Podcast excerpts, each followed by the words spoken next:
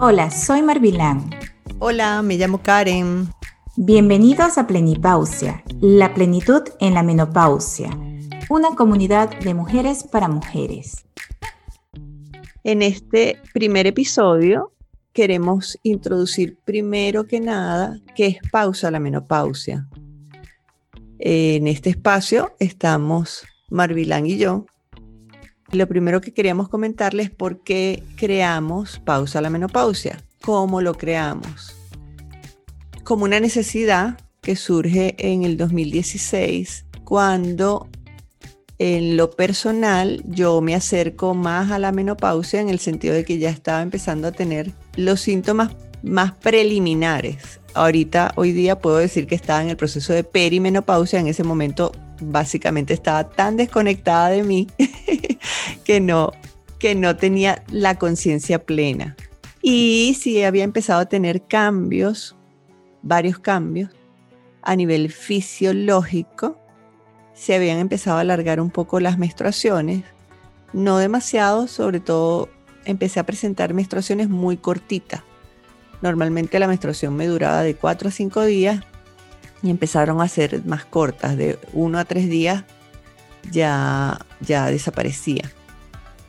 Eso coincidió con un proceso de vida bastante complejo que me exigió mucho físicamente. Estamos hablando de cuando estaba en el proceso de cumplir casi los 50 años. Me tocó migrar de mi país original, Venezuela. Soy hija de migrantes, mi papá italiano, mi mamá venezolana. Y me vine a Colombia porque se presentaron varias circunstancias. Pude jubilarme de la Universidad Simón Bolívar, en donde trabajé por 18 años y un poquito más en el área de investigación, que se conoce hoy día como medicina regenerativa me formé en el área de bioquímica, trabajé por muchos años con colágeno, colágeno óseo, marcadores del metabolismo óseo, especialmente orientados hacia el estudio de la menopausia y eso me llevó a tener mucho conocimiento de lo que eran los procesos de desgaste, sobre todo a nivel de hueso de la menopausia, pero mucho menos conocimiento y conciencia de que eso era un proceso en el que yo también iba a pasar, que era ineludible y que tarde o temprano iba a haber esos cambios en mí. Pero con todo ese tabú que gira en torno a la menopausia, y yo soy mujer y no estoy exenta de haberlo de alguna manera en ese subconsciente, porque uno desde muy niña tu mamá no habla de eso, tu abuela menos, termina siendo un tabú. Un tabú que se asocia con vejez, con envejecimiento, con que ya la mujer deja de ser no solo fértil, sino que pareciera que uno deja de ser menos mujer. Uno empieza a ser menos mujer porque estás en menopausia o porque entras en ese periodo. La historia corta es que efectivamente al no tomar conciencia plena de ese proceso, sumado a una cantidad de cambios de vida, porque me tocó migrar a Colombia, venirme con mi familia, por circunstancias que se presentaron también con la persona con la que me había casado 27 años atrás, también decidí terminar esa relación. Adicional a eso, me encontré en una etapa de cambios a nivel profesional.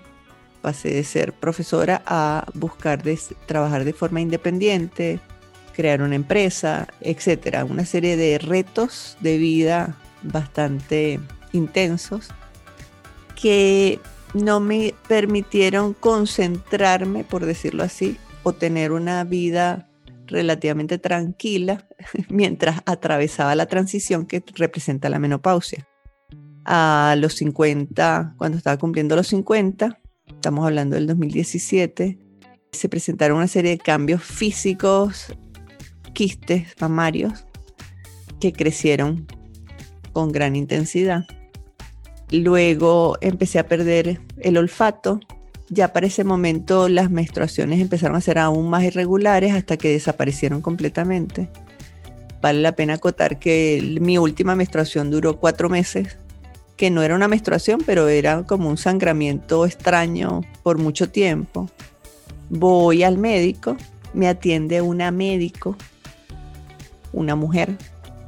Y mi primera experiencia en este periodo de transición, y lo llamo transición porque eso, es lo que representa, no es una enfermedad, como lo quieren hacer ver, me encontré que esa mujer no tenía la menor consideración conmigo, que era otra mujer, que a pesar de que mis grandes conocimientos de mi preparación profesional, nadie me había preparado para transitar ese proceso, transitar ese proceso como mujer, con todos los miedos y todas las emociones que conlleva esas alteraciones que sufrimos inexorablemente cuando hay esos cambios hormonales que se conocen como menopausia.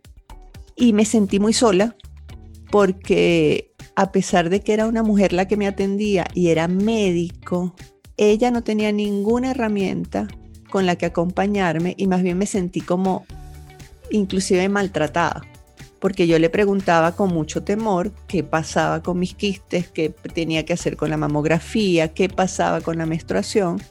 Lo único que hizo fue decirme que esos cambios de la menstruación eran totalmente normales, pero por lo demás me sentí como maltratada, me sentí como no atendida.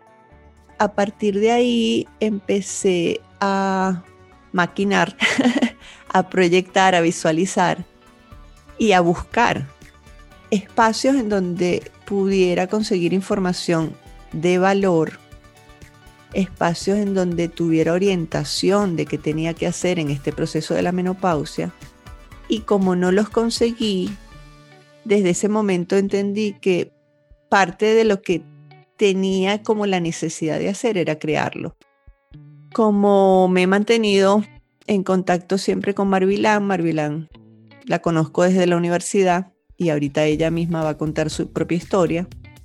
Terminamos hablando de una parte muy importante en el proceso de transición de la menopausia, que son el manejo de las emociones sobre todo porque las emociones se tratan así como la menopausia un tabú, las emociones tienen el gran tabú de que creemos que está disociado de nuestro cuerpo y las emociones realmente tienen una base biológica. Si se alteran las moléculas de nuestro cuerpo, nosotros alteramos toda nuestra percepción de lo que es el mundo a nuestro alrededor, que se traduce en las emociones que son las que terminan decidiendo o las que nos hacen decidir cada uno de los actos de nuestra vida. En fin, para hacer la historia corta, porque después en cada uno de los podcasts vamos a ir contándole algunos pedacitos más de esta historia larga, pero muy nutritiva a nivel de experiencias y conocimientos que hemos ido validando en nosotras mismas y que todos los días lo vamos haciendo y que esperamos compartir con ustedes.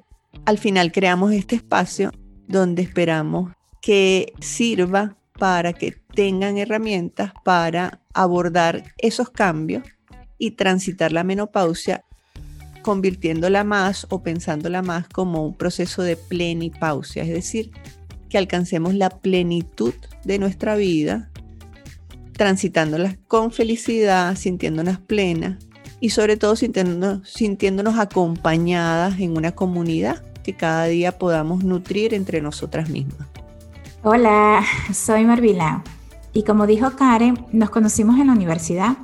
Trabajé un tiempo en el laboratorio de bioquímica donde tuve el placer de compartir con ella. Paralelamente, porque también mi historia es algo largo y como dijo Karen, poco a poco iremos narrando o compartiendo nuestras anécdotas con ustedes.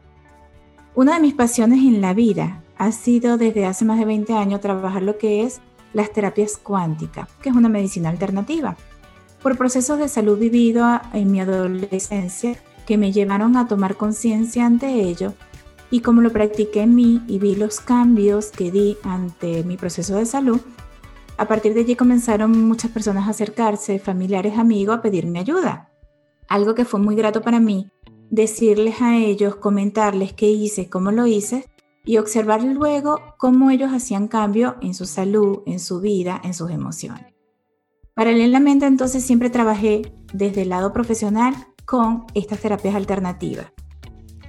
Pasado el tiempo, tuve la misma experiencia que Karen, migrar de mi país. Mi casa actualmente estoy en España y a distancia continué teniendo siempre contacto con mi gente que me llamaban para que los ayudara con las terapias. Y fue cuando entonces llegó Karen a pedirme ayuda en esa parte de las emociones.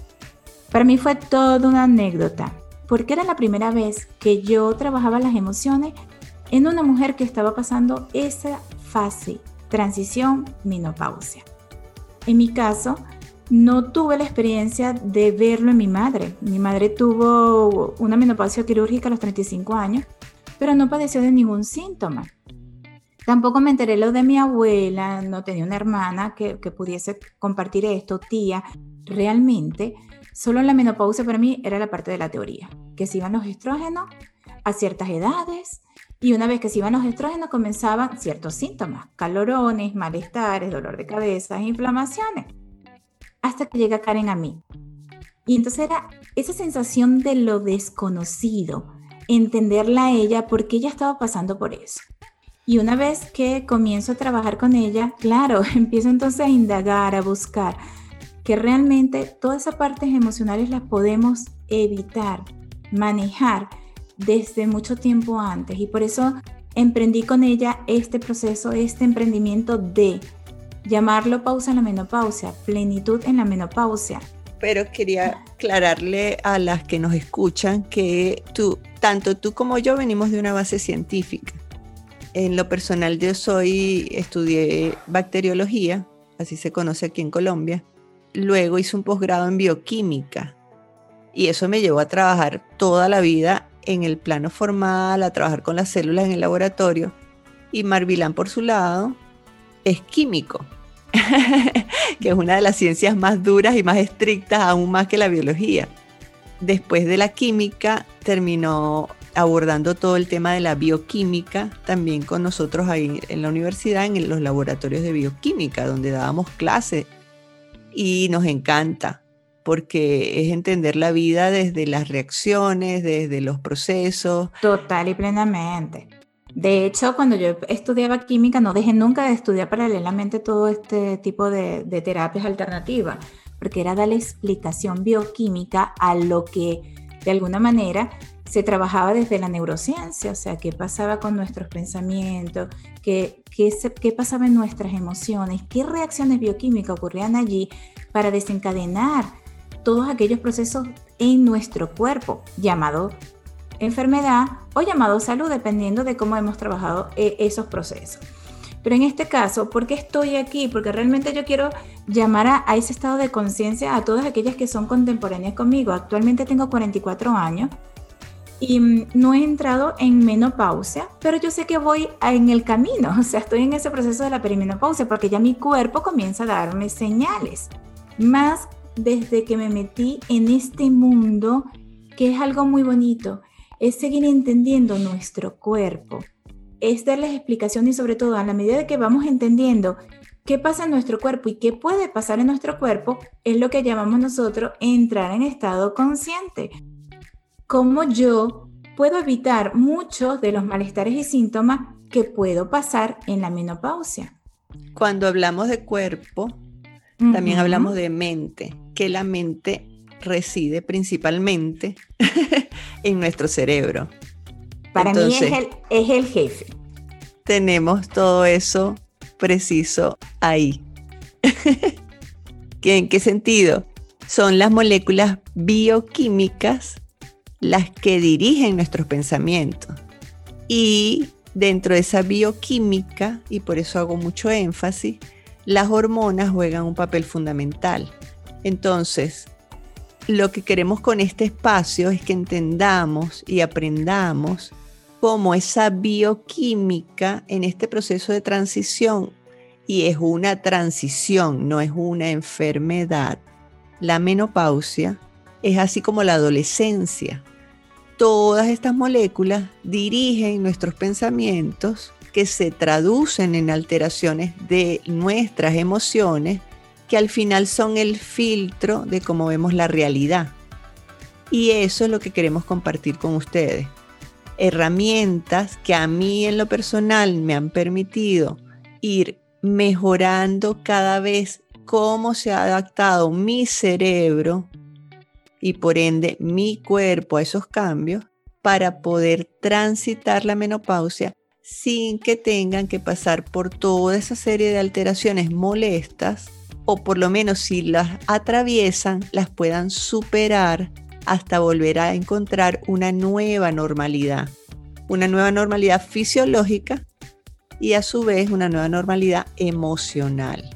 Y para explicarlo en términos un poquito más sencillos, porque cuando yo hablo así como que con, con, muchas frases o terminología científica, las personas realmente dicen como que no pueden llegar a esa información.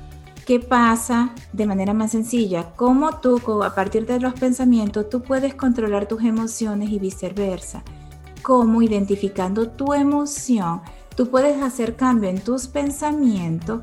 porque allí tomas conciencia de que si tienes esa emoción es porque hay algunos tipos de pensamientos que estás teniendo en ese momento que están activando esa emoción. ¿Cómo entonces yo tomo conciencia ante ello para bien sea repercutir en salud en mi cuerpo o bienestar en el caso de la menopausia, que esos síntomas de la menopausia no se agraven, no sean tan fuertes o se incrementen como tal las intensidades de esos síntomas, sino más bien qué debo hacer yo para aliviarlos. Quería narrar una anécdota antes de ya, digamos, finalizar por este momento, para este podcast, para este primer podcast. Hay muchas alteraciones que ahorita la mujer, por ejemplo, en este momento son sofocos y la mujer se acostumbra a padecer de sus sofocos por el, de, o bochornos, como lo llaman, por el resto del tiempo, desde que empiezan hasta que el final de sus días. Y al final de ese tiempo, que pueden ser, estamos hablando de 20, 25 años, esa mujer termina desarrollando enfermedades que son silentes, como cuáles, como la osteoporosis, que luego presenta fracturas y luego fallece por las complicaciones de la fractura. La osteoporosis se manifiesta, osteoporosis es pérdida de hueso, muy pocas mujeres terminan conociendo eso hasta que no les sucede. Ejemplo. Y por el otro lado, tengo el ejemplo de mi tía, una tía por parte de mi papá italiana, que ella tuvo una menopausia precoz porque le tuvieron que hacer una operación por cáncer de seno, radioterapia, etc. Y empezó a padecer sofocos durante toda su vida.